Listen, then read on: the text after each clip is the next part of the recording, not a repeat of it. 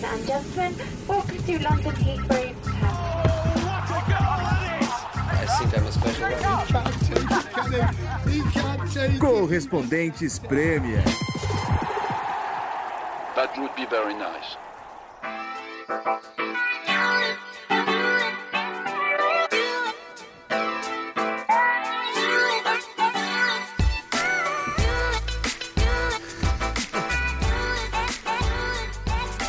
Olá, galera! Bem-vindos ao centésimo episódio do Correspondentes Premier. A gente fica até emocionado chegando a essa marca. Bonito, hein? Cai uma Sim. lágrima, cai uma lágrima. Estamos aí, João Castelo Branco falando, vocês ouviram também a Nathalie Gedra, o Renato Senise. Infelizmente, Ulisses Neto não pôde estar aqui com a gente no pub onde estamos gravando hoje, em Camden Town, mas ele vai participar também desse episódio por meios tecnológicos.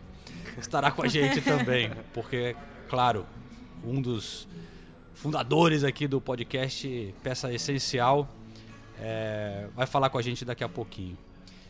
Senise e Nathalie, é, hoje vamos responder as perguntas que abrimos para a galera mandarem perguntas pelas redes sociais. Né? Chegaram quase 400 perguntas do Obrigada pela participação de todos, hein? Instagram, Muito legal. Twitter, É, Facebook. a gente não precisa nem dizer que não vai conseguir responder todas, mas a gente vai tentar responder a maioria delas. A maioria também não Também sei. não, É, também não vai rolar. possível. Acompanhem. Mas tem muita coisa que é tipo pergunta parecida, então eu acho que talvez quase todos os assuntos serão abordados. Eu tentei dar uma organizada aqui, mas eu não sou muito organizado, então vamos ver o que, que acontece. É, mas eu queria abrir com um. Quem é? André Willis. Mandou, acho que pelo Twitter, um novo apelido aqui que a gente vai já começar com isso. O Renato Sonise, todo mundo que acompanha o podcast já Já pegou, isso já virou Já uma vi. realidade. mas ele começa assim: Sonise e Nathalie Gedriola. Muito bom. Muito bom. Ai, a criatividade do ouvinte ainda me surpreende. Valeu, André. Cara, perguntas muito legais é, chegaram por aqui. Mas vamos, vamos dar um alô pro Ulisses então. Opa, Porque vamos. ele também tem que estar nessa mesa antes de a gente começar a tocar por aqui.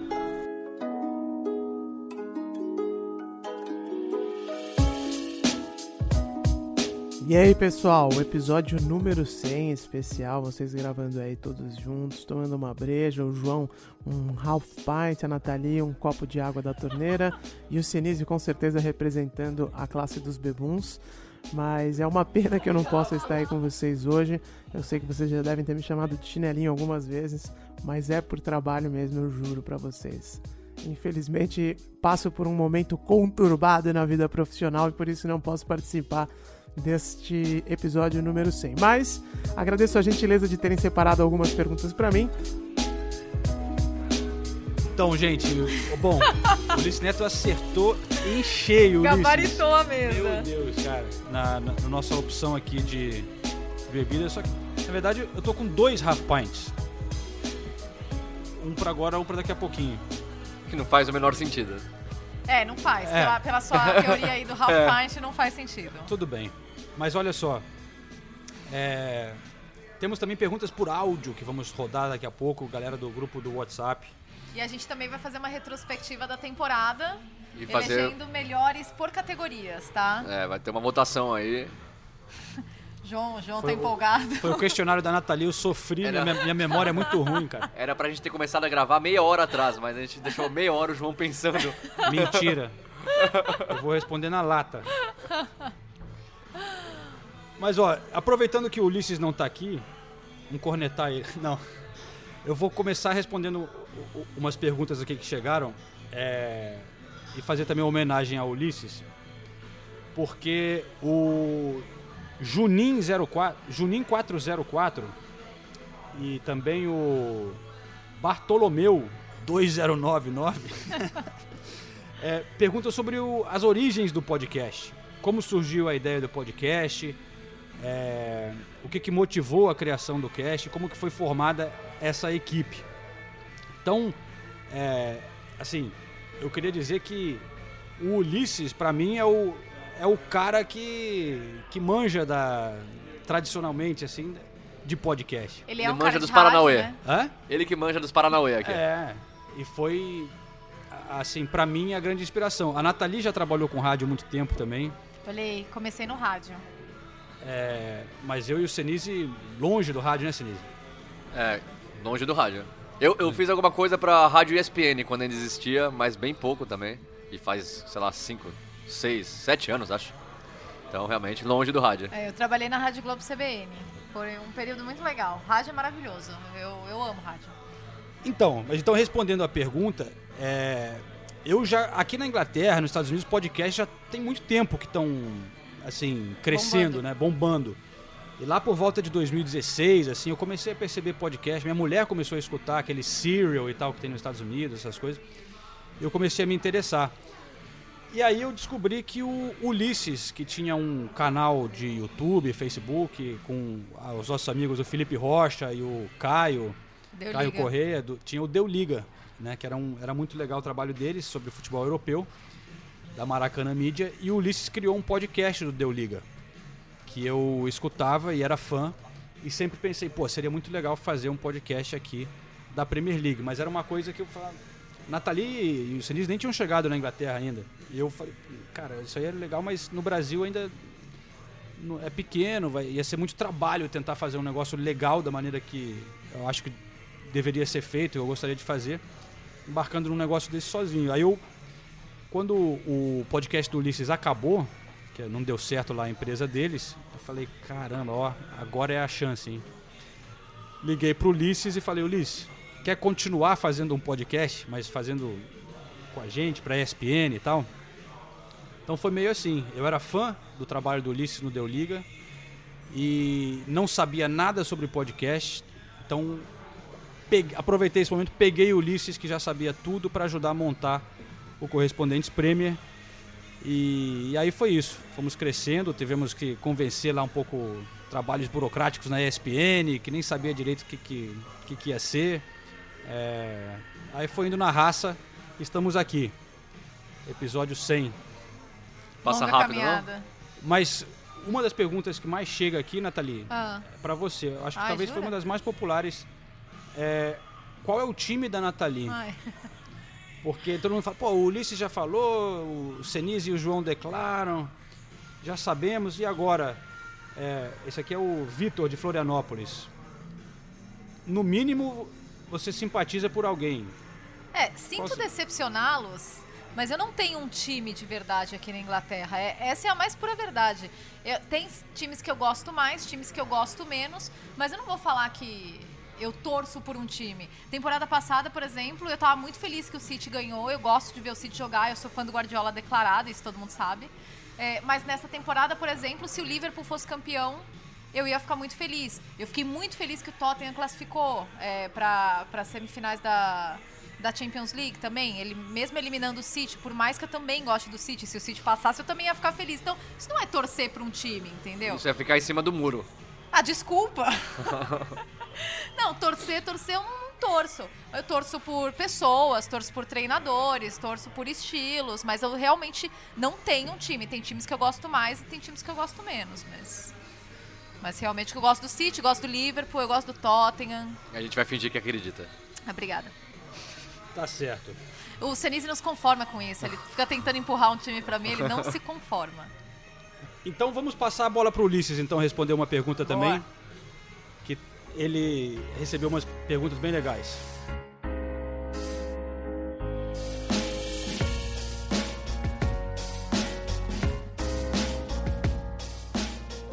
Pergunta que chegou pelo Instagram do Nicolas e ele fala o seguinte: qual o momento mais engraçado do podcast? Cara, o podcast tem muitos momentos engraçados. Eu acho que toda vez que o João começa a cantar é maravilhoso, velho. Ah, mas acho que de todo mundo, assim, sempre tem alguma coisa engraçada também. Eu gosto ah, quando o Senise fala do som, a Nathalie faz as piadas dela com o Pepe Guardiola. Todos esses momentos pra mim são bacanas. E o que eu acho que eu guardo com mais carinho no coração é do Correspondentes na Rússia, porque foram vários momentos engraçados lá, da gente gravando sentado no meio da rua, na calçada, às vezes doente, às vezes de ressaca. Então, a participação do Pedrinho, irmão do João, foi sensacional durante a Copa, do, do Pedro. Então, eu acho que ah, tem muito momento engraçado para falar, mas todas essas particularidades de cada um dos indivíduos que formam esse podcast, para mim, o, o tornam eh, bem descontraído, bem leve e são, no conjunto, o momento mais engraçado do podcast. Valeu, Ulisses. É, tem, tem uma coisa que eu acho engraçada, que me diverte, que é quando sempre que a gente fala de algum jogador, tipo, estranho, assim, um nome qualquer da Premier League, sempre teve gravação do Ulisses com esse cara, né? E sempre tem umas histórias legais. Então você fala do, pô, não sei o que, o Batshuayi, aí saiu a história do, que o Batshuayi É grosso. na gravação não conseguia acertar o gol sem goleiro, não acertava. Aí você fala de não sei o que, pô, ah, pô, eu gravei na avó do cara, na casa da avó do cara. É, eu acho é, muito engraçado. Vamos, me ajudem a ler aqui um pouquinho também, senhores. Qual o maior clube de futebol da Inglaterra e por quê? Pergunta o Guilherme. Guilhermes. Arroba Guilhermes. Guilhermes 8H8. Não. Hoje é o horário. meu. Pelo Isso, Twitter. isso. Eu tô vendo meio de canto, desculpa. ma- Ah, é- é uma boa pergunta. É difícil essa. É difícil. É. É, Da era moderna é o Manchester United. é muito É. difícil essa pergunta. Se você falar em números. Eu acho que tá entre o United e e Liverpool. Liverpool. Né? Liverpool, é. É. Maior, é difícil, né? O United é o que tem rendido lu- mais lucro, né? É o que mais gera dinheiro. E em termos é, globais. o que mais tem títulos da- do campeonato inglês. É, É. E mundialmente é o mais famoso É o também mais da Inglaterra. famoso, é. Na Ásia é impressionante, né? A gente Mas eu vou falar, ouve eu isso. não fico em cima do muro, não. Pra mim, o maior clube da Inglaterra é o Liverpool. O Liverpool tem mais títulos das competições europeias, né? Eu, eu, eu, eu- se tiver que escolher, eu escolho o Liverpool. Seguido de perto, bem de perto, pelo Tottenham. Eu vou dizer que é o Manchester United. Eu vou ter que desempatar é isso? Você vai desempatar, hein? É, não, eu vou de Liverpool. Liverpool, é? Liverpool. Isso é Liverpool muita tem- opinião também, tá, gente? Não É, precisa ficar xingando a gente é, depois, é, torcedor do Manchester favor. United, falando que absurdo o que É. eles falaram. O, o Manchester United é gigante, mas por tudo, pela história da torcida, pelos títulos na Europa, eu, eu fico com o Liverpool. Tá, Nathalie, pega aí alguma pra você. Tá, vamos lá. Ah, ó, essa é legal. Vocês sentem que o fato de serem brasileiros influencia positivamente ou negativamente de alguma forma no tratamento com atletas e treinadores? Pergunta do Pedro Arthur, 1980. Eu acho legal essa pergunta, porque as- eu, eu, eu sinto uma diferença sim. Na verdade, eu sinto uma diferença porque é, depois que eu mudei pra cá é que eu comecei a ter essa noção mais clara. Os latinos são bem mais calorosos. É, e, e não só com at- atletas e treinadores. Eu vou dar um exemplo do primeiro Natal, primeira rodada de Boxing Day que eu fiz aqui. Eu amo Natal, né? Então eu cheguei na rodada do Boxing Day toda feliz. E os cinegrafistas da Premier League Productions, quem não sabe, aquelas entradas que a gente faz na beira do campo são é, a estrutura é da Premier League, né? Então é o cinegrafista deles, todos ingleses, a maioria deles, pelo grande maioria, né? Então tem o assistente de câmera, tem toda a equipe. E daí eu cheguei e dei Feliz Natal e um abraço pra, em todo mundo, né? Feliz Natal, gente, Feliz Natal. E daí um deles me puxou pro canto e falou. E eu era a última a fazer essa entrada. Porque fazem vários repórteres do mundo inteiro fazem. Aí ele falou. é, Poxa, obrigada, você é a primeira pessoa que passa aqui e dá Feliz Natal pra gente. Caramba, hein? É, engraçado, né? Porque, e pra gente é muito natural, porque eu acho que essa cultura do latino de ser mais, é, mais afetuoso mesmo, mais é, informal, é, isso, isso ajuda em alguns momentos. No tratamento com funcionários da Premier League, às vezes até não. Você vê que às vezes o, o jogador gosta, ou um treinador, sabe, gosta de, de conversar mais com você. Eu sinto que o Pochettino, por exemplo, por ser argentino, às vezes eu acho que ele- de repente ele sente falta disso, ele conversa muito com a gente, ele é super legal. Então É, eu, eu- acho que, que faz diferença sim. Eu acho que isso influencia em relação aos treinadores e aos jogadores. Eu não acho que influencia muito, não, que tem gente do mundo inteiro aqui, né? Não é só do Brasil, tem do mundo inteiro. Mas se, se influencia, eu acho que influencia positivamente. Que sempre que a gente fala que é do Brasil, as É. pessoas abrem um sorriso, falam, ó, Brasil, que legal. Sempre tentam mandar um português, mesmo se só, só souberem falar obrigado ou alguma coisa assim.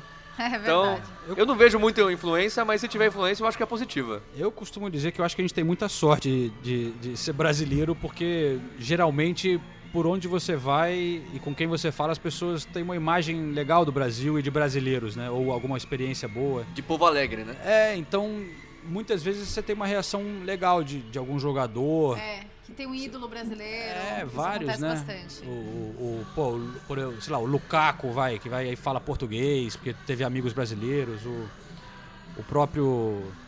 O Pogba também fala umas coisinhas em português. Os O caras- Mané, o Mané arriscou português também uma vez comigo. Todo mundo, né? Todo mundo.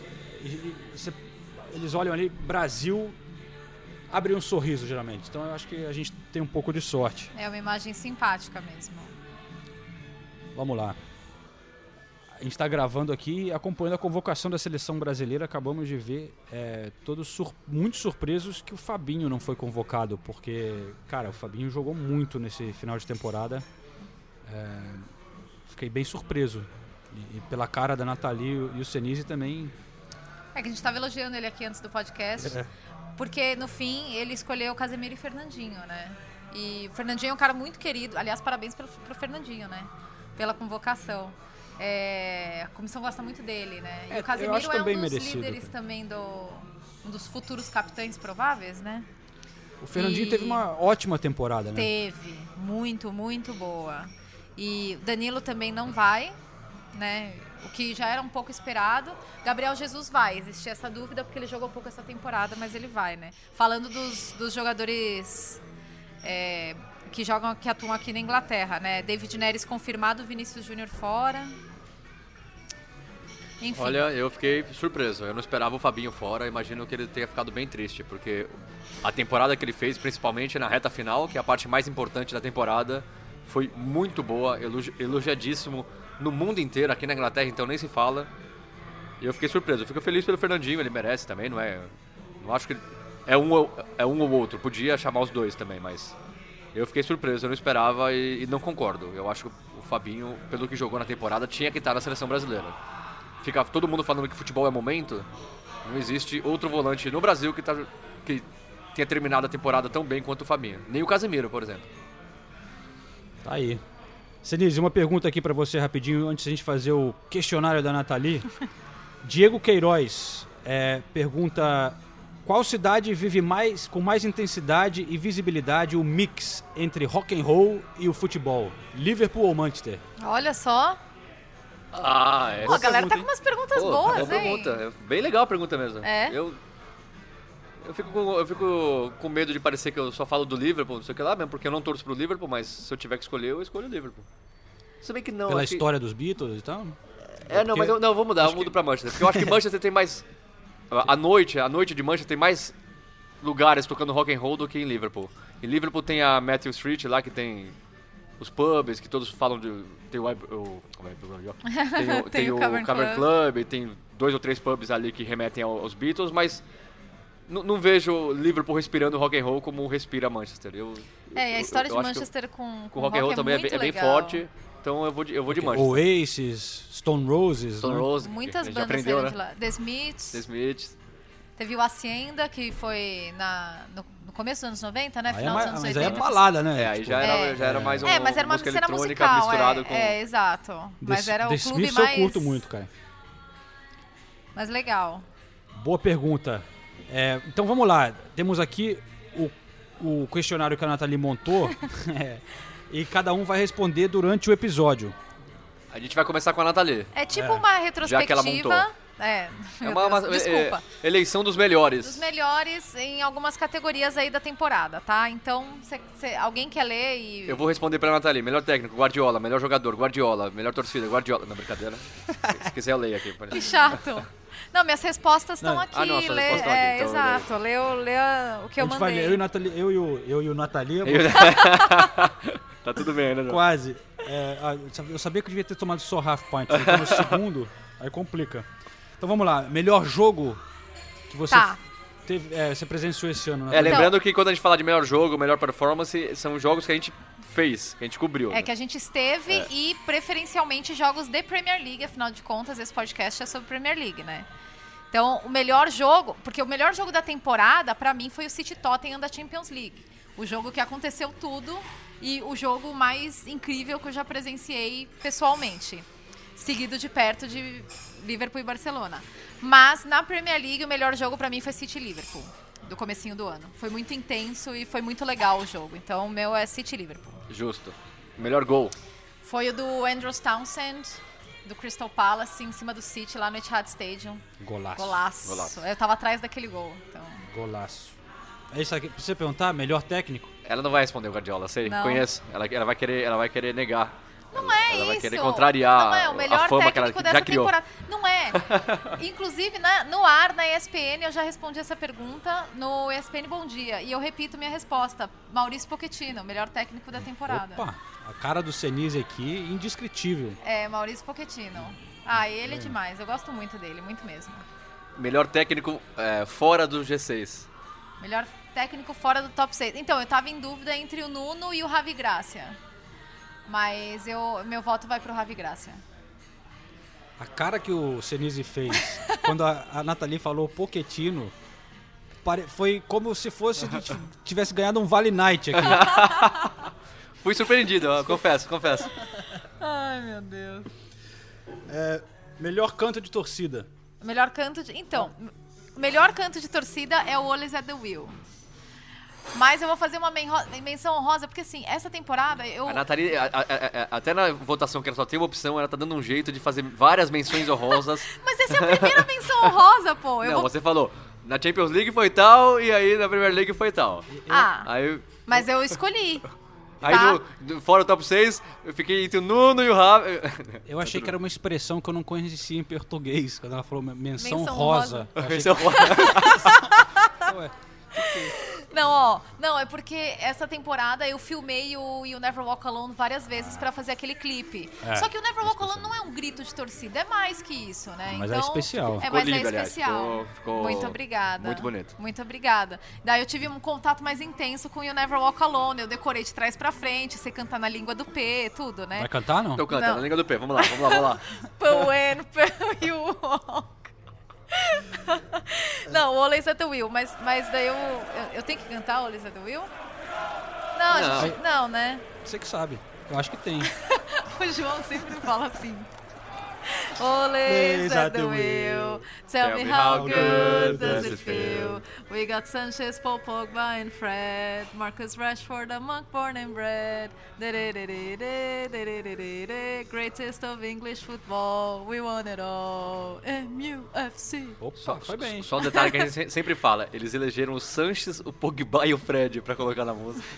Mas era tudo pra rima. a gente É lógico, é explicou lógico, isso, é né? lógico. Mas, pelo amor de Deus, né, não era muita sorte.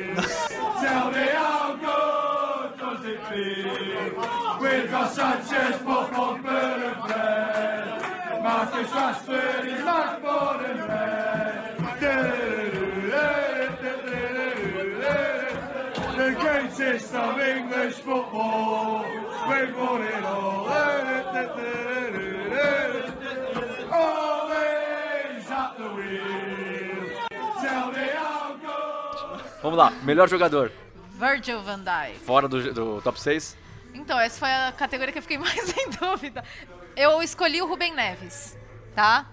Mas eu, eu, eu fiquei em dúvida. Eu não vou citar os outros, né? Porque senão você Não, pode citar, pode citar, Não, acho não, justo. não, não. Acho O, justo citar. o, o Madison. Não, já eu tá gosto citando muito. os outros. Tá difícil fazer esse podcast. E o, o Sigurdsson também. Ele foi muito bem nessa temporada. Estádio preferido. Sempre o Wembley. Wembley? Wembley é meu preferido. Sempre, sempre Tá vai ser, acho. Ó, eu gosto interessante, muito. interessante. Muito mesmo. Melhor clima de torcida? Então, o melhor clima de torcida, vamos explicar. É é um jogo que a gente esteve que o clima tava animal. Não é tipo, essa torcida é a melhor ou aquela. Não, é, é uma situação específica. O melhor clima de torcida que eu vivi nessa temporada foi o Arsenal e Tottenham, um jogo de ida no Emirates. Unas! Das duas, Eu, porque... eu tô deixando a mesa nesse Opa, momento. Fiquei alegre agora. Não, não, não, é verdade, Faz mas eu tô falando das duas torcidas. Ainda mais falando de clima de torcida, hein, gente? Eu Olha, estava atrás do gol na divisão das duas torcidas. E, e foi, foi muito legal. por causa da torcida do Tottenham. Brincadeira, é brincadeira. Eu tava lá Próximo- também, realmente foi muito legal. Foi muito legal, foi muito legal. Melhor performance individual de um jogador. Lembrando que a gente tem que ter visto pessoalmente e tudo. Eu voto no Hazard contra o West Ham. Espetacular. Pior jogo.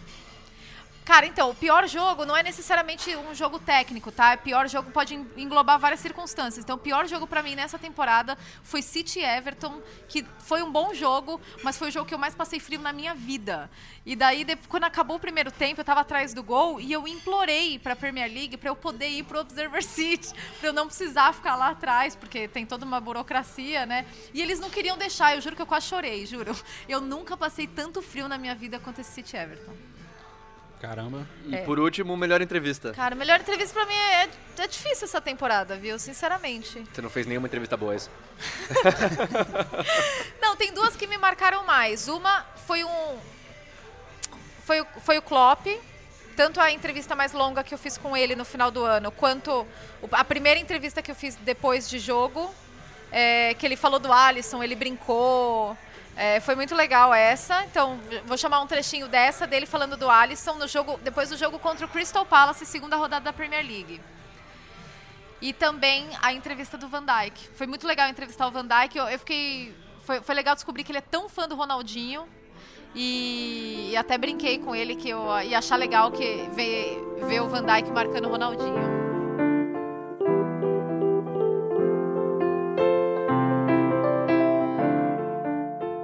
Could you talk a little bit about Allison? Uh, good performance. goalkeeper. Uh, wow. Okay, I think it was two or three nice saves. Uh, I was happy when the free kick came around the corner. I thought it's a goal, and then he came around. Um, so that was nice. The header of Benteke.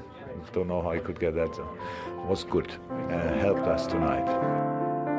I think as a young player, I looked at Ronaldinho actually from, from Brazil, and uh, yeah, he was uh, he was he was just my hero. I don't know what it is. Like he was he was just someone who enjoyed football. At least that's how he showed it. Always smiling, um, and the tricks and the no looks, um, the boots, the white with the gold. I had them. I had like the futsal boots, and I wore them on- to school as well sometimes, and trying to recreate some tricks. Um, so yeah, I think it was definitely. Uh, I think if you ask a lot of uh, boys of my generation, they will definitely say Ronaldinho as well because he was just he was a joy to joy to watch. I would like to see Virgil defending Ronaldinho. Well, you know, you can you can call me if you want, so you can go one v one on the streets. Muito legal. É, eu queria emendar, já que você citou o Klopp, Ah. pergunta que chegou do Daverson Araújo, é, de Marechal Hermes, no Rio de Janeiro, RJ. Ele fala. Tem uma pergunta pra mim, mas eu vou pular pra sua. Nathalie, você já contou para o Klopp que nós chamamos ele carinhosamente de Clopão da Massa? É uma boa, né? Seria uma. Como que a gente Muito explicaria bom. É, isso? como é que explicar? Clopão da Massa. Ai, é, não, ainda não tive essa oportunidade. Mas sabe que tem uma coisa que eu, sobre o Klopp que eu queria compartilhar, porque muita gente pergunta sobre ele, porque ele é uma figura muito carismática, né? E ele é muito midiático, e ele é muito legal, realmente, ele é super simpático, mas ele também tem um lado de que ele não é tão aberto quanto as pessoas acham que ele é. Ele tem um, um lado um pouco da, da cultura alemã mesmo, sabe? O alemão ele é um pouco é, fechado em alguns momentos. Então assim, ele não é um cara que ele vai che- eh, vai chegar te abraçando, puxando conversa. Eu lembro depois da entrevista que eu fiz com ele no final do ano, que foi aquela entrevista mais longa que a gente chama de BBP, né? E a gente tava desmontando, tirando as coisas da sala dele, porque a gente fez a entrevista na sala dele. E aí ele meio que parou assim do meu lado. Aí, aí quando eu percebi que ele tava do meu lado, ele. Você mora aqui em Liverpool? Aí eu falei, não, na verdade eu moro em Londres, mas eu venho bastante pra cá, eu gosto muito da cidade. Ele. Ah, legal. E daí saiu, sabe? E daí, tipo, ele voltou e depois ele veio Geralmente- conversar mais. Mas assim, não é uma coisa. É, é diferente. Que as Geral- pessoas geralmente têm a uma- interação é, é naquele momento ali que você tá na, Sim. pra fazer a entrevista Sim, só. né? é, e antes. Geralmente, antes das entrevistas, ele sempre vem e faz uma brincadeira comigo. Isso ele realmente faz. Mas não é. é não é um. É diferente a abordagem, assim, sabe? Ele brinca antes da entrevista, ele ficou conversando depois, sabe? Falando das. mostrando as cervejas que ele gosta, mas não é uma coisa. É uma coisa mais puxada por ele e também cortada por ele, assim, sabe? Não é. É, mei- é bem da cultura alemã. Eu- Quem conhece alemão, acho que vai entender o que eu tô falando. Eu queria falar de uma passagem que a gente teve, não foi nessa temporada, mas foi na temporada 2016-2017, Everton e Liverpool. O Liverpool ganhou de 1 a 0 gol aos 48 do segundo tempo. Eu não lembro se foi do Mané ou do Sturridge, agora eu não me lembro. Mas foi um baita jogo no Goodson Park, clássico de Liverpool. Depois do jogo, o Goodson Park é um estádio muito acanhado, então para transitar ali entre entrevista coletiva, zona mista é difícil. O treinador, para ele sair da zona mista, da zona mista, da, da onde ele faz as entrevistas pós-jogo, para a coletiva, ele obrigatoriamente passa por dentro do gramado e não volta nunca mais. Só que aí o Klopp estava com o assessor do Liverpool apressando ele e tinham três ou quatro criancinhas com os pais e gritaram: Klopp, Klopp, Klopp, assina a nossa camisa, Klopp. Ele parou para assinar, o assessor falou: Não, não dá, Klopp, tá atrasado pra coletiva. Aí o Klopp falou: Eu volto. E foi pra coletiva. E a gente tava gravando passagem, Sim. tudo. Deu 20, 25 minutos depois, o Klopp volta só pra assinar as camisas das criancinhas, tirar foto com as criancinhas e vai embora. Ele é muito legal. Isso é muito legal, porque não tinha, não tinha nenhuma imprensa lá. Eu também Não acho era que- para as é, câmeras, Eu né? também acho que É. o Klopp é midiático. Ele sabe, Sim. ele sabe é, vender uma imagem de um cara legal, de um cara Sim. divertido. Mas isso pra mim prova que ele sente o futebol da maneira que ele fala que sente mesmo. Não, é verdade. Ele é, ele é muito legal. Ele, é só, ele só não é aquilo o tempo todo, mas ele é legal do jeito dele, sabe? Eu lembro, e até nessa entrevista aí que a gente ouviu um trechinho do, do Palace, ele chega na sala, a- na verdade tava mó calor, e daí a- o assessor tava com ele, ele falou, bom, e agora você vai fazer ESPN Brasil. Aí ele falou, ah, você não precisa me apresentar pra ela, ela é minha amiga aqui, sabe? Daí deu, deu risada, ele, ele sempre faz uma brincadeirinha, a última entrevista que eu fiz com ele na temporada, ele, é, eu fui a primeira a entrevistar ele depois do jogo, ele, nossa, o que, que você fez pra conseguir ser a primeira? Você é influente aqui, sabe? Tipo, ele, ele é um cara muito legal, mas é diferente, por exemplo, do Pochettino, só pra citar um exemplo, né? Mas, porque são culturas diferentes, o Pochettino é latino, ele é mais informal, É. então é diferente. Olha, tem uma outra pergunta muito boa aqui, que é do Luiz Saldanha de Betim. Onde, aonde é Betim? Alguém sabe? Betim, Betim. é Minas Gerais. É? Minas Gerais, Então, alô Minas Gerais. É. Isso é legal ver também, que tem, tem chegado perguntas do Brasil inteiro, cara. Ah, que legal. Ah, eu queria que chegasse alguma pergunta do Cabo Verde, que eu sei que a gente tem uma grande audiência em Cabo Temos. Verde. Eu queria que receber uma pergunta de Cabo Verde. A gente manda um grande abraço pra galera do Cabo Verde. É, e o Luiz Saldanha pergunta se em algum jogo da Premier League vocês já choraram de emoção. Eu chorei em um nessa temporada. Foi na foi no Leicester e Burnley. Foi o jogo depois da da morte do dono do Leicester. Eu tava filmando a reação dos torcedores, todo mundo em volta de mim tava chorando e eu chorei junto, filmando. É, foi, é difícil filmar e chorar ao mesmo tempo. Não, mas é porque realmente foi muito emocionante, porque você viu o que aquele, o que tudo aquilo representava para aquelas pessoas, para os torcedores, para a cidade. E você vê todo mundo em volta de você chorando e chorando mesmo, chorando de soluçar. Eu, eu chorei. Eu chorei algumas vezes. É eu, eu, eu choro muito com torcida, Pô, principalmente. gol do som, uma coisa assim? Não, não, não, eu não chorei nenhum gol em específico. Eu choro mais com torcida. Então a primeira vez que eu vi Never Walk Alone Sim. em Enfield eu chorei, também tava gravando e chorei, não aguentei, chorei.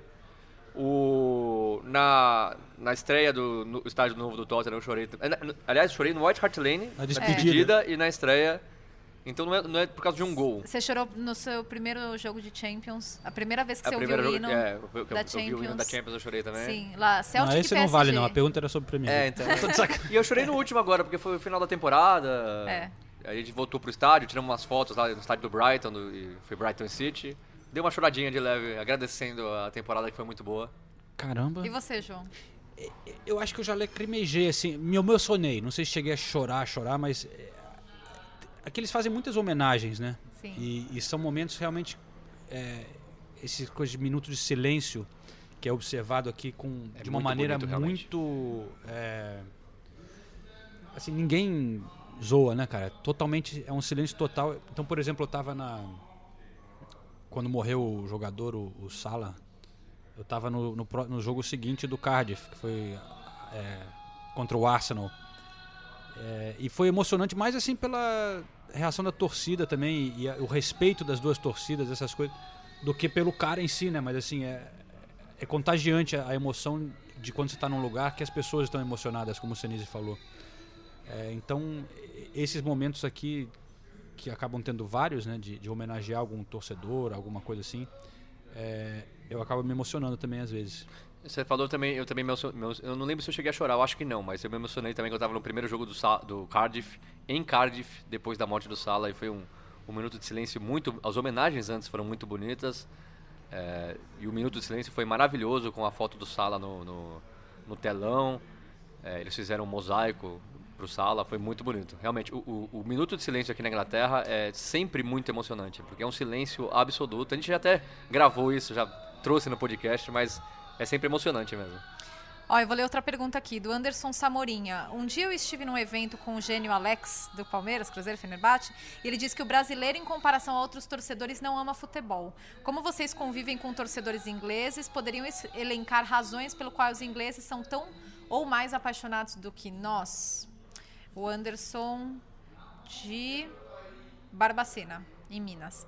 E- Bom, Olha, eu, eu- eu- primeiro eu não, tenho. Desculpa, Anderson, não quero duvidar de você, mas eu não tenho certeza se o Alex falou isso. Eu, já trabalhei com o Alex, eu, não- sei. Eu vou tomar como verdade o que o Anderson tá falando, mas eu não concordo. Eu acho que o brasileiro ama futebol. É, porque na verdade o argumento que se apresenta às vezes é que o, bra- o brasileiro não gosta de futebol, ele gosta de ganhar. É só a gente ver a. a- a- Eu tô, eu tô dando contraponto, não é eu o que eu sei, acho. não é Mas o só a gente eu ver a acho. audiência da Premier League, da Sim. La Liga no Brasil, que a gente. O que eu acho que ele tá, assim, um ponto que, que ele faz que muita gente comenta é que o torcedor inglês apoia de uma maneira diferente, né? Ah, E isso é sem realmente dúvida. é, os caras, você pega o- os times pequenos que estão perdendo, que não sei o que, e o torcedor ainda vai e aplaude os jogadores, né? Isso. É, Você tem times de terceira divisão que tem estádio lotado, que as pessoas vão e levam a família e continuam apoiando o clube é, por momentos difíceis, quando no Brasil às vezes acaba ficando uma coisa muito de raiva e fica xingando e fica é, uma emoção diferente, né? Então acho que nesse aspecto, culturalmente o inglês é bem diferente, né? E, e não é a mesma animação que o Brasil nas arquibancadas, mas ao mesmo tempo é um torcedor muito fiel, né? Que, que vai e, É. e- e apoia o, o- o clube de uma maneira muito é, bonita, assim. Realmente, não sempre necessariamente cantando, que é o que falta às vezes, mas está lá a- apoiando no, no bom e no ruim. né? Eu, eu diria que o inglês tem uma relação mais saudável com o futebol. O brasileiro uma coisa meio doente às vezes. Tanto na alegria, quanto na tristeza, quanto em briga. Eu acho que os ingleses, eles aproveitam mais, assim. Aproveitam no sentido de... Eles vão pra curtir uma partida de futebol, voltam pra casa, vão estar felizes... Não, não felizes se perder, mas vão estar tranquilos se perderem. Foram lá, se divertiram, viram o time do coração. O brasileiro não, acho que ele... Acho que o latino em geral ele é mais, é mais É. apaixonado, assim, mais emotivo. Então, se o time perde, fica revoltado. Fala, por que, que eu fui assistir essa porcaria? E aqui na Inglaterra não. Xinga jogador aqui. A gente já falou isso várias vezes também. É muito difícil você ver uma torcida xingar o próprio jogador. É muito difícil mesmo. Então, nesse, nesse ponto, eu acho que realmente o, o inglês talvez tenha uma relação mais saudável com o futebol. Já que a gente está falando das torcidas aqui da Inglaterra e do Brasil, o Ulisses eh, vai também responder agora uma pergunta sobre isso. Fala aí, Ulisses. Pergunta do Pedro Carvalho que chegou pelo Twitter. Vez em quando bate uma saudade da bagunça do Brasil ou do futebol brasileiro? Pô, Pedro, brincadeira você fazer uma pergunta dessa, maldade. Bate saudade todo dia, né, cara? Ah, eu, por exemplo, já moro aqui há 10 anos, mas é claro que a gente pensa no Brasil todo dia. Sinto muita saudade do futebol brasileiro, por mais que a qualidade seja sofrível, a gente não pode esconder isso, mas é o nosso futebol e, e é o time que a gente torce, né? Eu torço pro São Paulo Futebol Clube, então eu gosto de ver o São Paulo eh, sempre que possível. Assisto alguns outros jogos também. Então, sinto muita saudade, sim, do, do Brasil. E o que a gente repete aqui 350 milhões de vezes, já podem marcar na cartela do bingo. O futebol, a qualidade dentro de campo é muito inferior no Brasil, sem dúvida alguma, na América do Sul inteira. Só que a festa das torcidas, o ambiente do jogo, não dá para comparar também. Aí é infinitamente melhor do que aqui. Então isso também dá saudade, embora do lado de cá seja muito mais seguro, né? Uma experiência muito mais segura do que ir ao estádio no Brasil. Mas, enfim, ah, sinto saudades do Brasil todos os dias.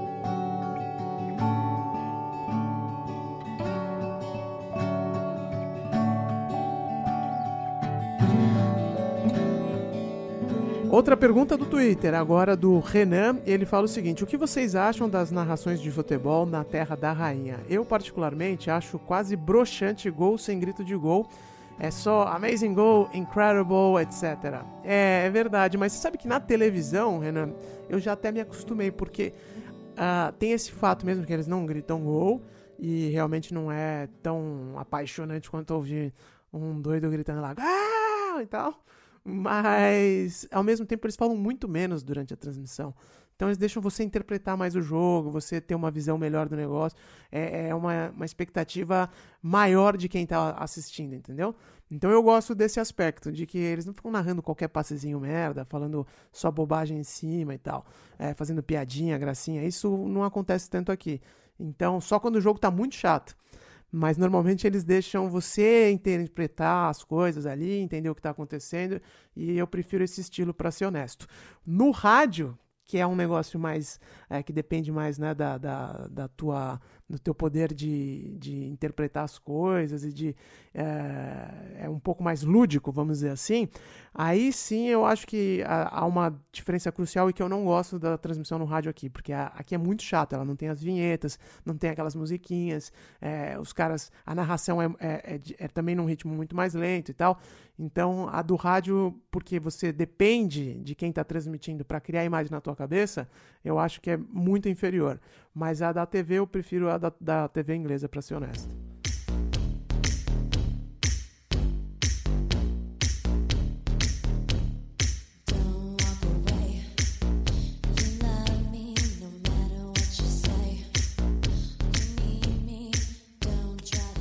Você não concorda, né, Celise? Não, eu gosto da narração do Brasil. Eu acho que é muito emocionante. E, o Brasil, e o falta Bra- do e o gol. Brasil tem narradores muito bons, né? É. E pra mim é tão importante a narração que a gente, assim, tem coisas que a gente lembra muito de criança, tudo, tanto pela importância do jogo quanto pela narração. A narração te faz, sabe, você tem ainda mais carinho, você tem ainda uma lembrança ainda mais forte de de determinado jogo por causa da narração. de- bordões, né, que- Bordões, exato. Então eu, eu, eu ainda prefiro a narração é, brasileira, mas eu gosto da narra- narração inglesa também. É, é do estilo deles, mas se eu tivesse que escolher, eu ficaria com a narração brasileira. É, eu também. E olha, eu tinha esquecido, mas a gente tem várias perguntas com áudio também, né? Ah, legal, hein? Vamos aproveitar e, e botar umas duas aqui. Daqui a pouco a gente volta a fazer o, o, o enquete também, que a Nathalie já fez o dela. Vamos ver se a gente consegue escutar aqui. Fala João, Nathalie, Ulisses e Renato Sounize. Aqui quem fala é o Hudson de Balsa Nova. É, eu tenho uma pequena curiosidade que eu queria saber quem que é o jogador mais perna que vocês já entrevistaram. Aquele cara que chega cheio de mala no estádio, não joga nada e sai com o peito estufado como se fosse o grande craque da partida. Grande abraço. Eu vou falar Ashley Young. Eu vou falar Ashley Young. Eu nunca entrevistei o Ashley. Eu acho que eu ta- talvez eu também não, mas porque ele é tão marra que ele não. Não, Não, te dá- eu, eu vou não- ser não justo. Eu entrevistei ele e foi muito legal a entrevista. Ele foi muito simpático, Ah, tirou é? sarro porque eu faço com a minha própria câmera, então ele tirou. Só que ajuda, se quiser me contratar pra. Só que a gente vê ele saindo da, na zona mista várias vezes, né? É. E ele sai com uma roupa sempre diferente, sempre com a cabeça levantada, assim, sempre. Não acho ele uma pessoa, mas que ele mete uma marra e mete. Encaixou nessa descrição aí. É, então eu. eu, eu- Mas tem outros jogadores do United que também encaixam nessa descrição, mas Tem. assim, é. É verdade. É. Eu acho que eu vou mudar mesmo. Tô brincando. O Lingard Não. também. nossa, É o amor de Deus, né? Lingard. O Lingard. O próprio assim, Rashford também, né? eu- é que eu nunca entrevistei esses caras, mas eu nunca entrevistei esses caras porque eles nem olham na tua cara, né? Então é. Tem isso também, né? É, o a Phil Jones. Tive um episódio ruim com o Phil Jones. É verdade. dele, dele. De eu chamar ele e ele. meio- não, ele responder meio atravessado, assim, sabe? Tipo, que não queria falar. Why you talking to me? É, sabe? Um negócio assim. E então isso não porque tinha legal. ganho o jogo, né? É, tinha ganho o jogo. É. Simpático, então. É, to- É. Por acaso todo mundo do Manchester United, hein? Talvez não seja por acaso. Vamos lá, mais uma então aqui. Fala galera do Correspondentes Premier, aqui quem fala é Igor Roalho do podcast 4231.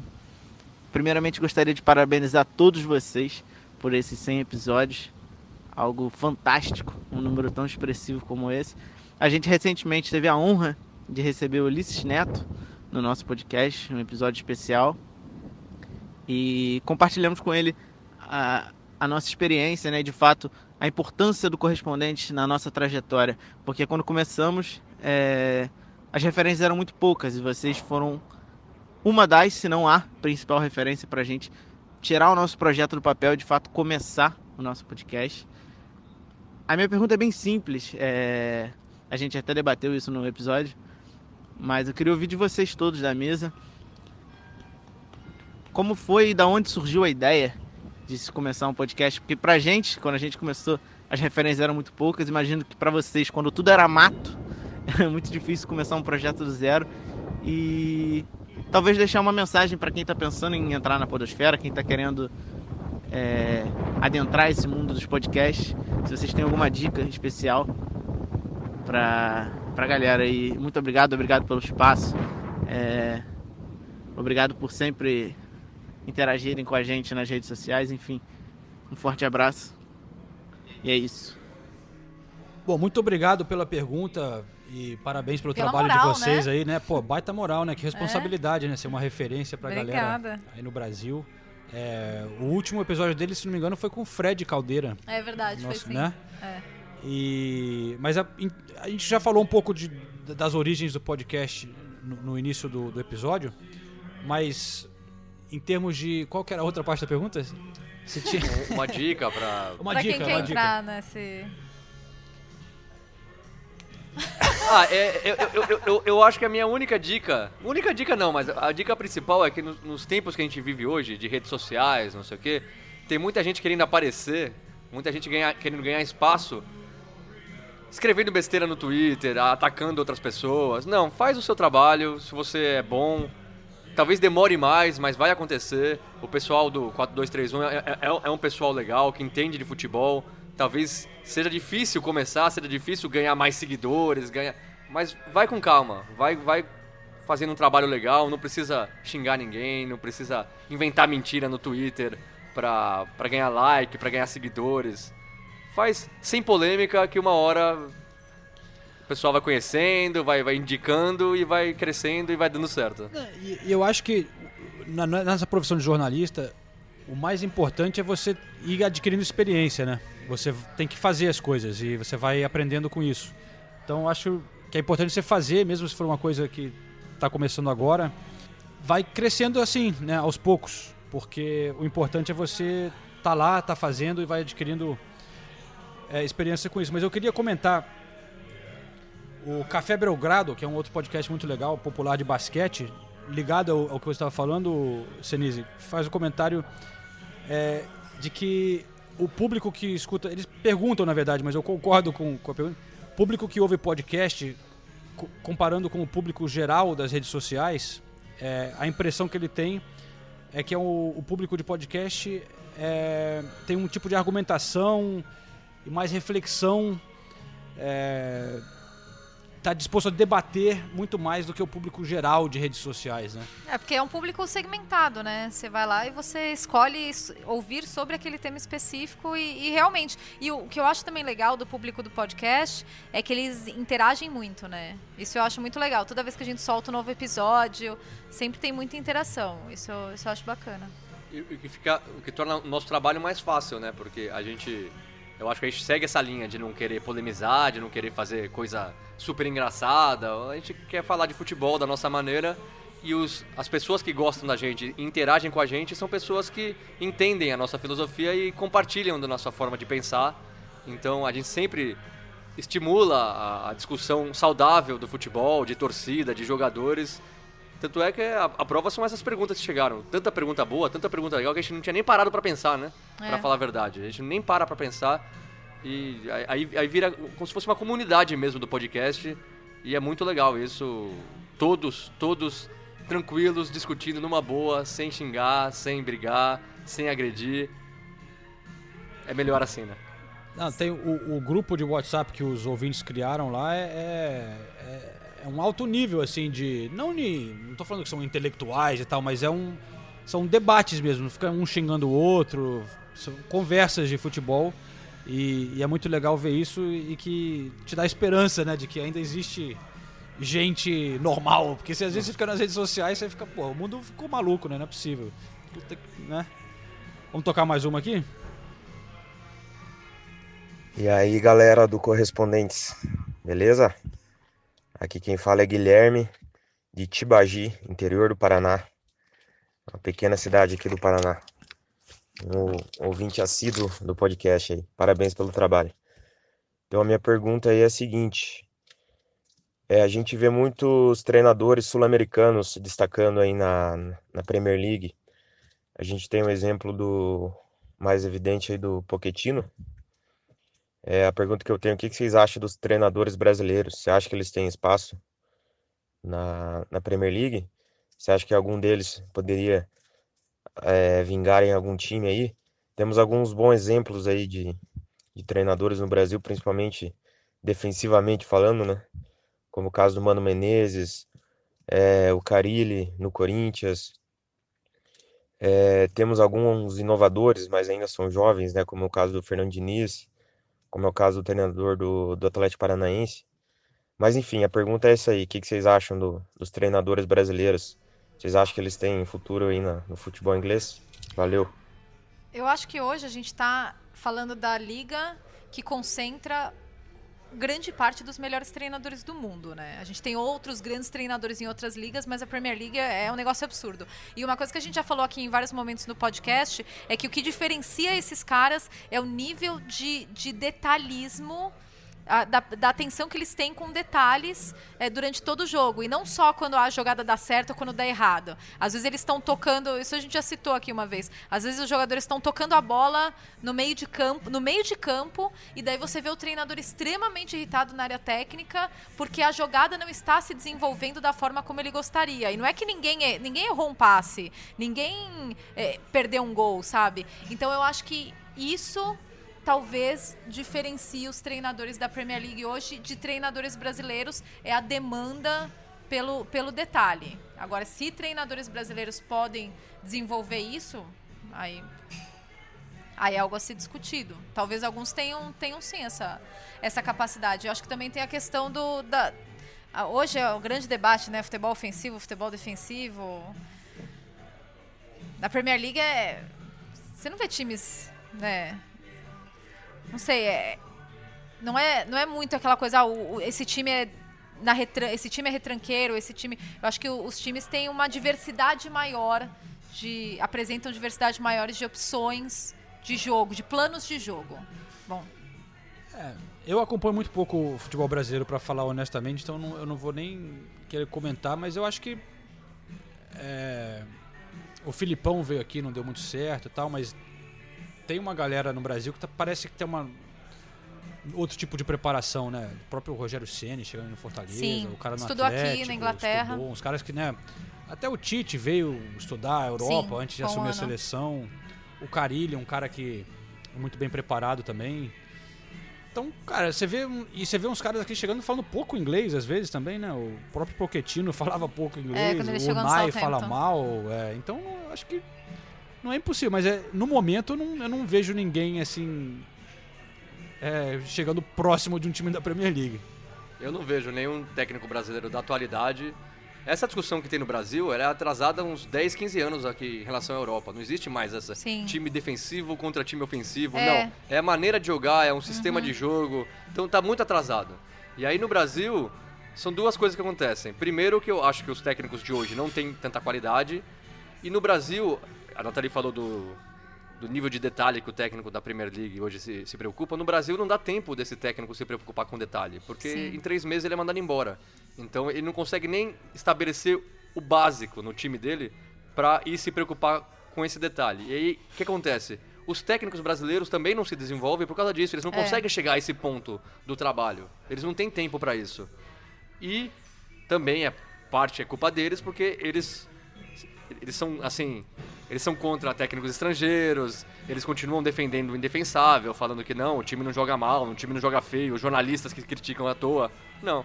Então acho que é um ciclo meio vicioso no Brasil de técnico ainda abaixo do, do, do nível esperado e times que não dão te- tempo para esses técnicos se desenvolverem. E aí eu não vejo nenhum técnico hoje no Brasil. Eu gostaria muito de ver o Fernando Diniz, o Thiago Nunes também do Atlético Paranaense, tem boas ideias. Essa- esse, esse pessoal mais novo ter mais tempo no clube para conseguir desenvolver um trabalho legal e conseguir se desenvolver como técnico.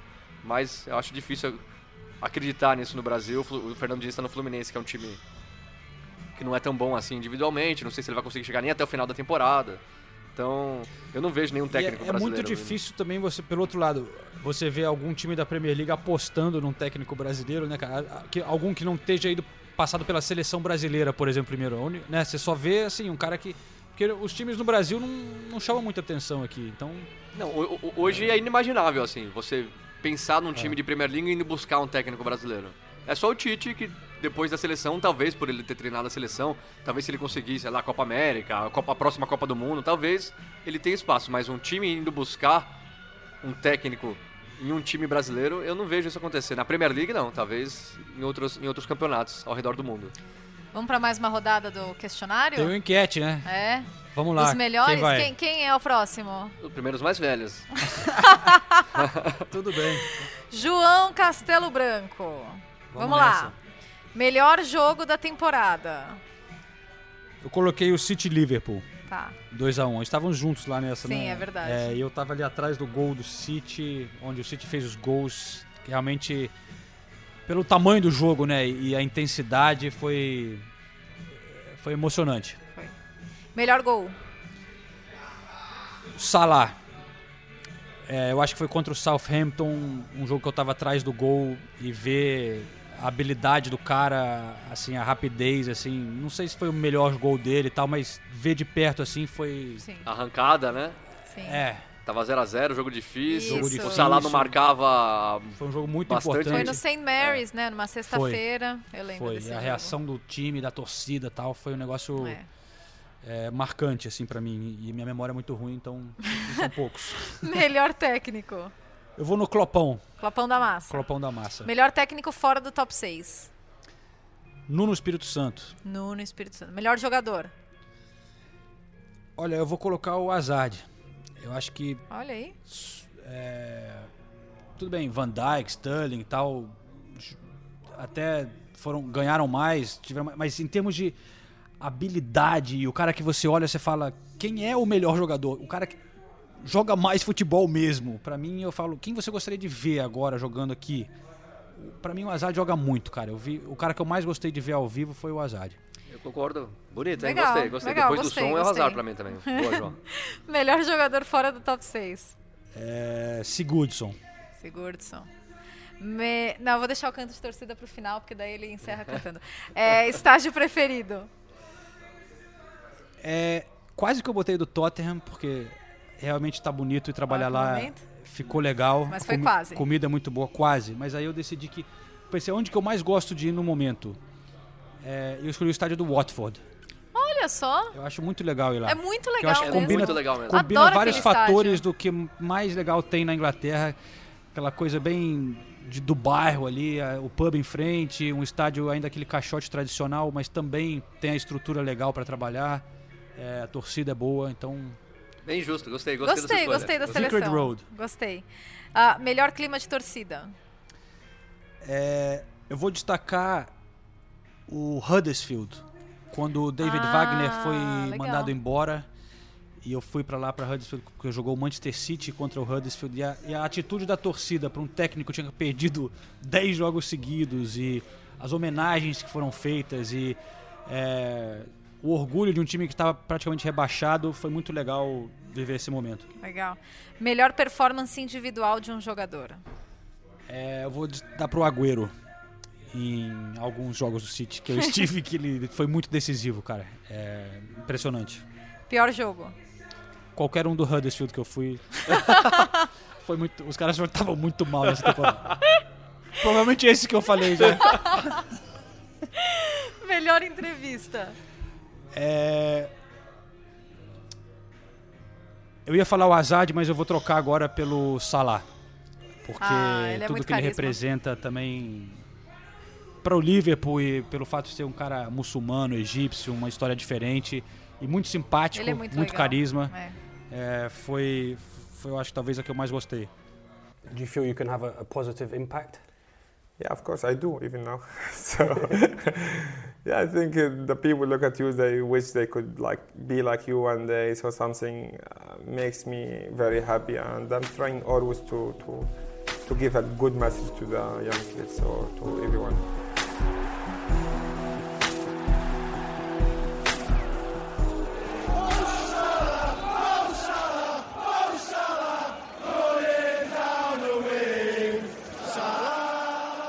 Finalmente o melhor canto de torcida. Solta a voz, João.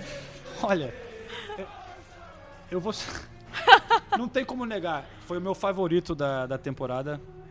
Foi o do Torreira. Mas o, o Always at the Wheel, eu acho que foi muito legal também pela. Aquele, que é um canto que é criado naquela temporada para um momento específico e capturou uma energia ali, né? Do, e, e durante um período ecoava pra caramba. Marcou muito o Always at the Wheel. Mas não tem como eu. Torreira! Oh, oh. É muito bom. É muito bom. Ah, só isso, João? A gente Só sempre isso. A gente passa tá no pub, o João, o João ficou envergonhado agora. Ele nunca fica envergonhado. Ó, só pra vocês saberem, o João está com a camisa do Arsenal. Ah, é, a gente tá? tem que citar isso. Não é a camisa oficial, é uma camisa muito bonita, aliás. Bem antigona. Retrô. Deve, deve É, ter sido a última vez que o Arsenal terminou na frente do Tottenham, faz tempo. Nossa então. não, brincadeira, camisa bem bonita.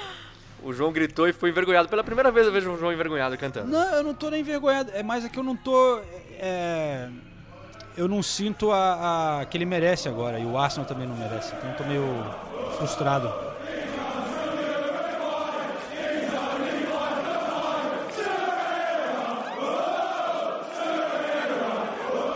Vamos para mais uma pergunta agora do Bruno Almeida. Qual foi o melhor momento profissional é, da gente como correspondentes de futebol na Inglaterra? Eu acho que eu vou destacar o. Tem que escolher um, né? Então vamos. Eu vou escolher o título do Leicester. Porque Ah, foi legal. um. Foi uma coisa muito incrível, né? E tinha pouca gente cobrindo naquela época, especialmente pro Brasil. Eu tava lá sempre em Leicester e tal, e acho que foi uma- um momento que a Premier League tava começando a bombar muito e, e foi inesquecível essa acompanhar essa durante muito tempo essa essa conquista que foi realmente uma coisa totalmente inesperada incrível. E eu acho que eu fiquei satisfeito assim com a cobertura que eu consegui fazer matérias legais lá na- mostrando, tentando mostrar como que é a cidade, a torcida, o clube e tal. Pra mim, eu vou dar esse destaque. É difícil escolher, né? eu. Eu vou fazer que nem a Nathalie, vou dar algumas menções honrosas. Eu vou, essa temporada como um todo, porque foi a primeira vez que eu trabalhei sozinho aqui na Inglaterra, né? Porque eu sempre trabalhei com o João, com a Nathalie, na ESPN, agora eu trabalhei sozinho na Rede TV, então foi uma temporada muito legal de fazer tudo sozinho e tudo mais. Vou fazer uma menção honrosa para a despedida do Wenger no Emirates, que eu entrevistei o Wenger, foi uma entrevista muito legal, o Wenger eh, segurando as lágrimas, foi muito emocionante aquele jogo. Ele deu uma entrevista muito legal, falou que ama o povo brasileiro, falou do Zico, falou do Pelé. Foi muito legal aquele momento. Só que pra mim é mais marcante, assim, é mais um momento meio que decisivo na minha carreira. Foi quando eu entrevistei o Harry Kane, a primeira entrevista que eu fiz na, na Inglaterra, uma exclusiva de 10 minutos com o Harry Kane. A primeira entrevista que eu fiz com um jogador foi o Harry Kane. Faz duas temporadas e meia, quase. É. Três, duas temporadas e meia. Quase o Harry três. Kane, ele já era, né, lógico, o Harry Kane, mas ainda não, ele não tinha esse tamanho que tem. E foi uma entrevista muito legal, ele foi muito simpático. Foi a minha primeira entrevista mais longa desde que eu cheguei na Inglaterra, então eu tava nervoso também, foi, mas acabou dando tudo certo. Então acho que o momento mais marcante pra mim, eu escolheria a entrevista com o Harry Kane. É, eu acho que eu O escolheria seu um- é, é o centésimo episódio do Correspondente esse momento aqui. eu acho que eu escolheria uma entrevista também. A entrevista. Entrevista que a gente fez com o José Mourinho. Foi a melhor entrevista que eu já fiz. E foi a entrevista que mais repercutiu também. Então, é, foi a entrevista que, na véspera, o Salah tinha acabado com a semifinal da Champions contra a Roma. Foi a melhor atuação é, individual de um jogador que eu já vi pessoalmente. Ele acabou com o jogo, ele fez tudo que ele queria. E, e no dia seguinte, é, a gente foi entrevistar o José Mourinho. E eu perguntei sobre o Salah e ele deu uma resposta que repercutiu no mundo inteiro, que era a gente, é, eu não demiti o Salah, eu contratei o Salah. Eu sou o cara que contratei o Salah. E ele falou, eu vou falar isso pela primeira vez.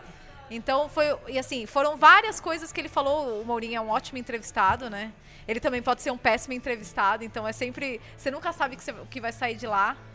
entrevistar o Mourinho várias vezes é, é sempre é um aprendizado, né? Mas eu vou citar essa entrevista com o Mourinho, então. Muito bom. Vamos botar mais um áudio aqui, então. É legal ouvir a voz da galera é, fazendo as perguntas. Às vezes a gente se cansa da nossa voz, então a gente é legal ouvir a voz dos ouvintes.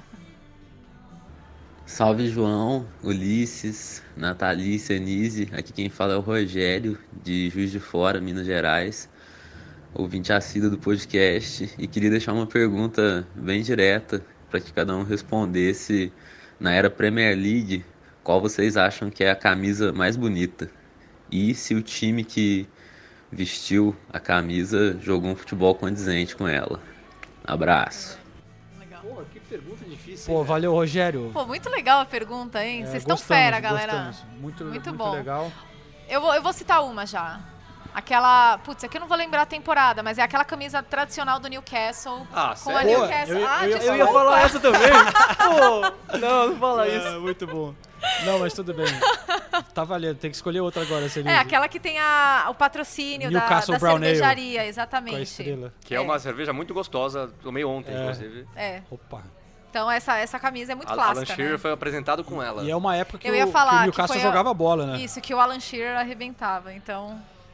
Então, eu vou ter que escolher é, a camisa roxa O2 do Arsenal. Tá.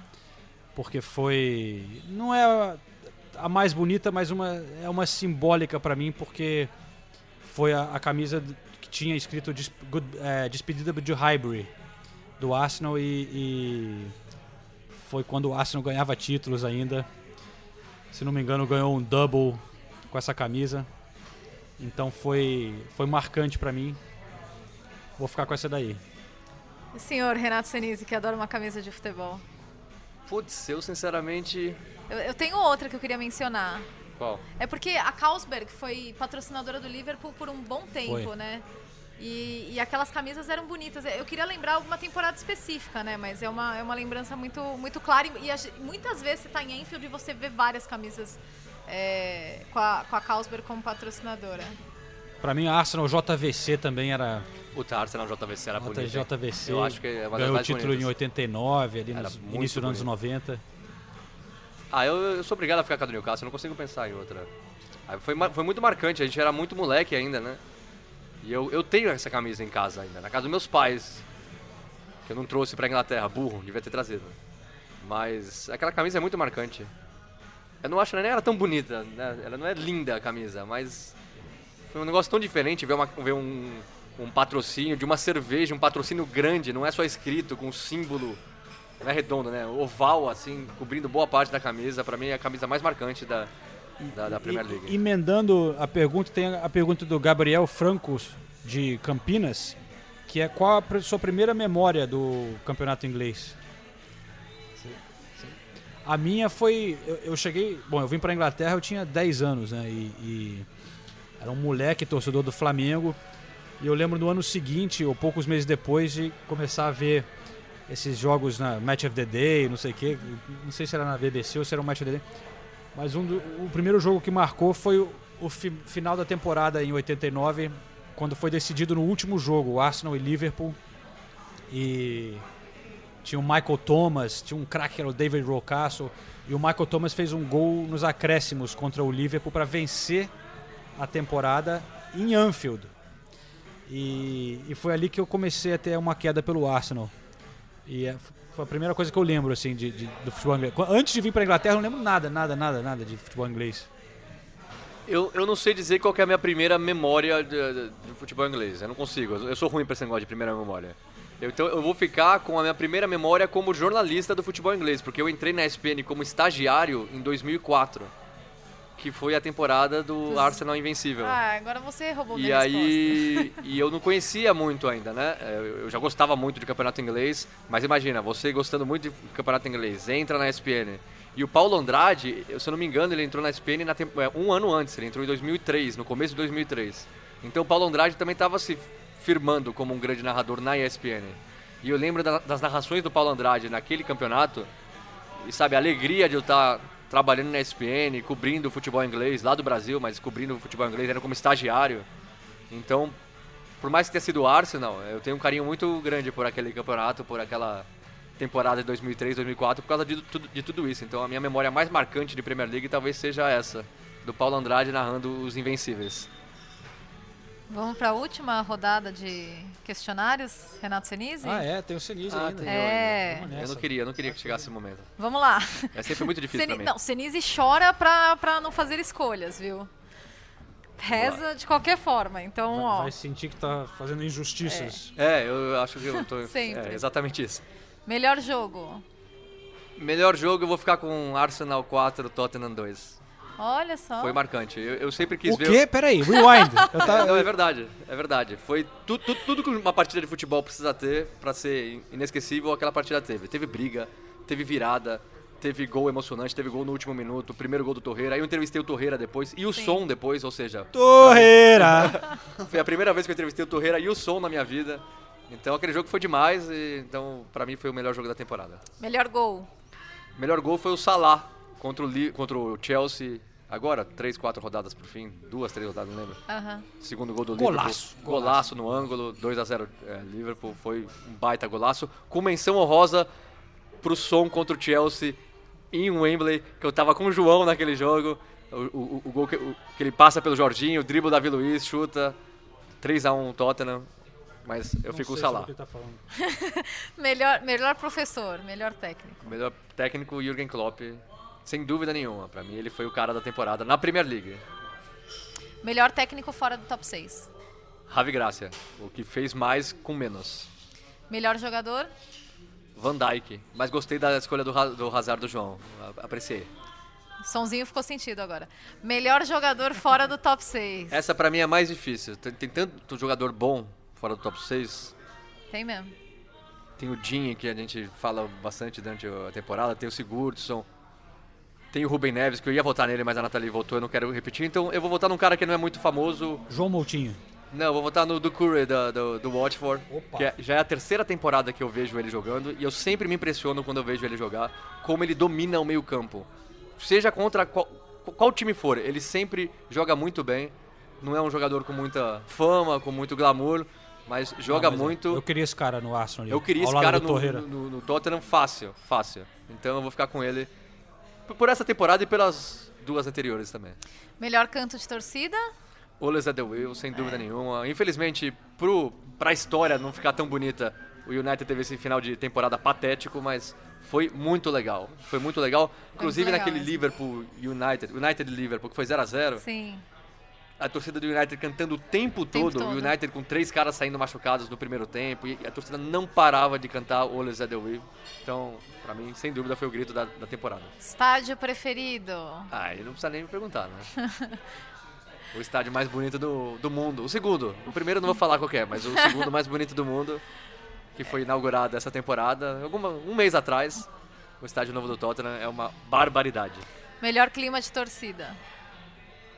Melhor clima de torcida, pra mim foi muito difícil isso, né? Porque os melhores climas de torcida foram sempre na Champions League, vamos falar a verdade. É verdade. Mas o melhor clima de torcida, até por, por ter sido uma surpresa, pra mim foi City Liverpool, o 2 a 1 Sim. que você, o João citou como o melhor jogo, pra mim foi o segundo melhor jogo Pra que eu vi mim na também. temporada, mas a torcida do City tava muito legal, foi um Tava clima mesmo. muito legal no estádio.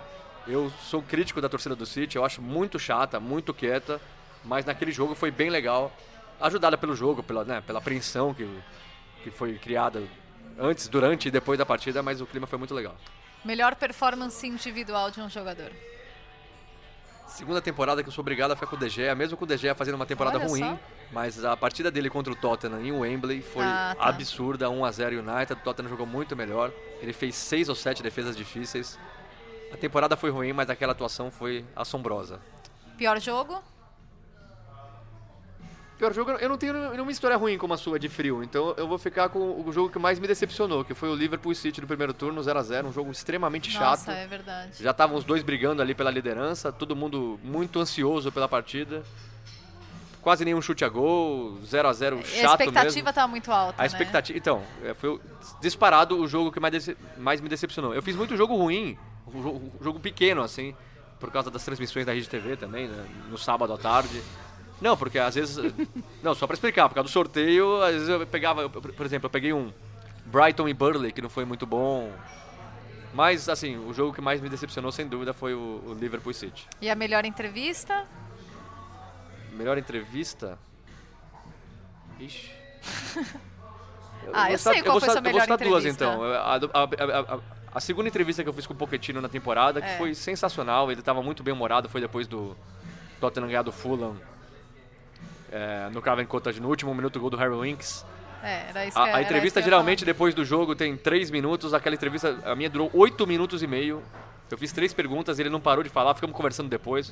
Foi muito legal, mas não é a, minha- a mais marcante. Pra mim, a mais marcante, eu até vou colocar um trechinho, foi a, a do Mourinho, que repercutiu muito aqui na Inglaterra, virou capa de jornal no- em Manchester, virou a primeira pergunta de coletiva.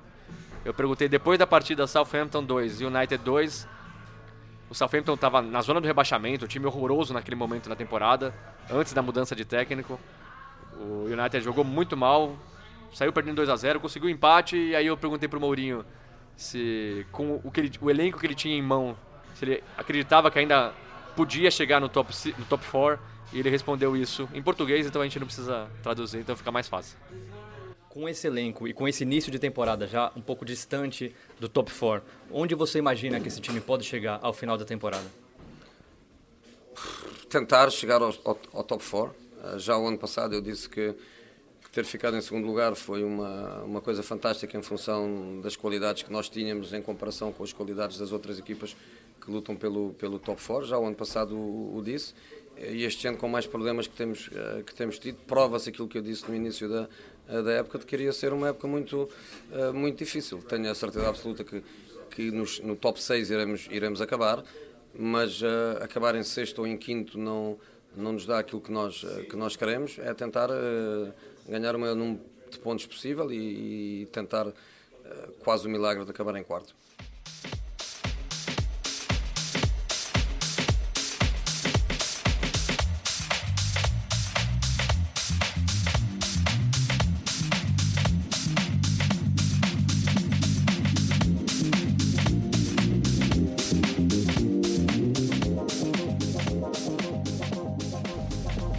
Olá, João, Ulisses, Nathalie, Senise.